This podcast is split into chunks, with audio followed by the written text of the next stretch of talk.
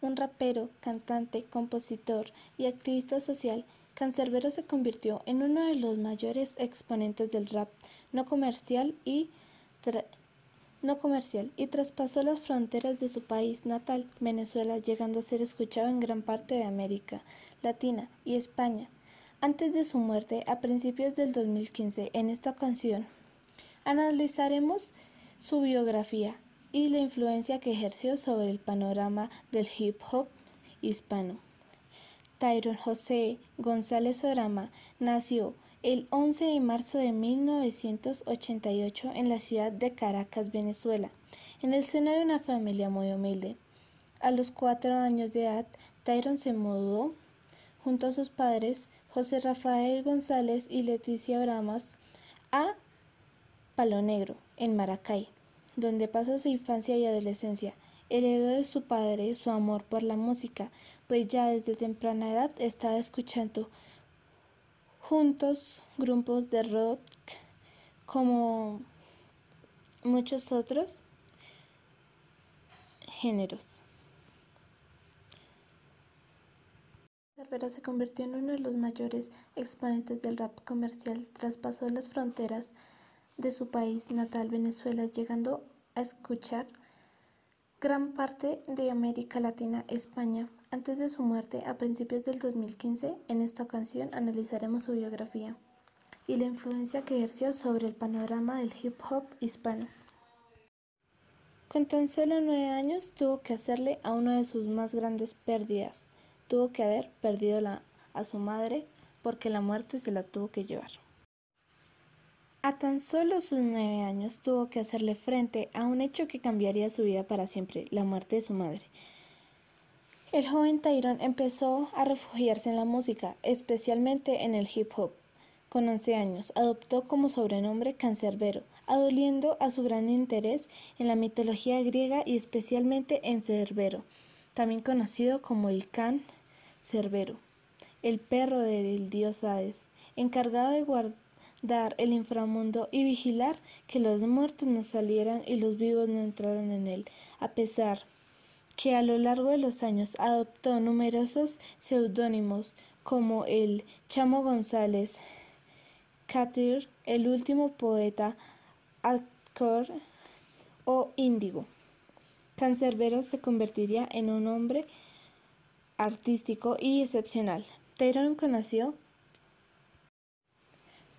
Tyrone conoció al productor Afromac Allá en el año 1999, juntos formaron una banda, Códigos de Barrio, pero por falta de recursos económicos solamente pudieron grabar tres temas. Fue en el año 2000 cuando Tyrone tuvo que afrontar otra desgracia que influyó enormemente en su música, el asesinato de su medio hermano. En ese momento sus letras empezaron a verse influenciadas por géneros musicales extremadamente críticos como hard rock o hip hop de finales de los noventas. Mientras estudiaba conoció a Marlon Morales, artísticamente conocido como Lip Supa, quien le invitaría a formar parte del proyecto básico, base y contenido junto con otros artistas de la escena del rap venezolano y que más tarde se convertiría en la escuela del rap consciente. Asimismo, grabó el álbum titulado Kam Su, que tendría un enorme impacto en América Latina. En el año 2010 dio a luz su primer álbum en solitario llamado Vida, junto a su gran amigo y productor KPU. Con este disco ganó el galardón al mejor artista del hip hop en los premios Distortion, y el nombre de Cancerbero empezó a cobrar fama en Latinoamérica.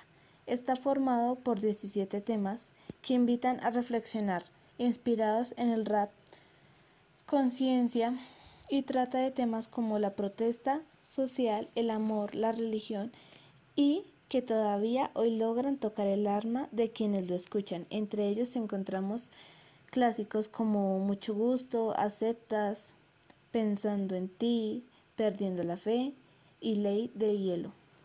Su segundo disco como solista fue editado dos años después, en el 2012, y viene a ser una continuación del primero, por lo que Tyron lo bautizó como Muerte. Cuenta con 14 canciones lidian con temas como la muerte, la violencia, el crimen, el desamor y muchas cosas más. Recordemos que el venezolano nació en un barrio pobre, donde hasta las niñas tienen que ser hombres. Y como ya sabemos, tuvo que enfrentarse a la pérdida de dos de sus seres queridos. Todo lo que le pasaba por la cabeza. Cancerbero lo plasmaba con sus letras. Escribió temas como Llovía, Un día de barrio o Mundos de piedra duras críticas a la situación social de Venezuela y sus problemas de violencia y corrupción. Como dicen, la última frase del mundo de piedra, la sociedad se pierde en una indetenible decadencia de valores. Cancerbero era un joven extremadamente sincero y curioso que pasaba horas y horas leyendo y reflejaba su cultura en sus letras. Una de sus canciones más conocidas narra su viaje al infierno tras haber matado al asesino de su hermano. Pero este gran artista no duraría mucho, ya que la mañana del 20 de enero de del 2015 el cuerpo de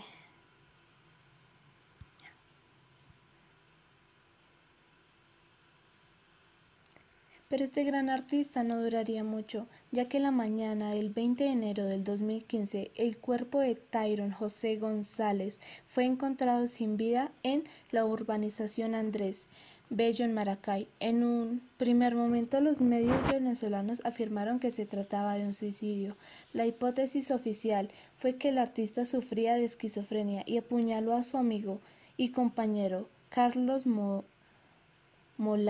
Molán. Molnar. ¿Quién? Pero la pregunta aquí es, ¿qué en realidad pasó con Cancerbero? ¿El acaso sufría de algún trastorno? Bueno, queridos compañeros, hasta aquí dejamos nuestro análisis de hoy y queremos decirles, ¿a ustedes les gustaría que alguno de sus artistas les pasara lo mismo que a Cancerbero?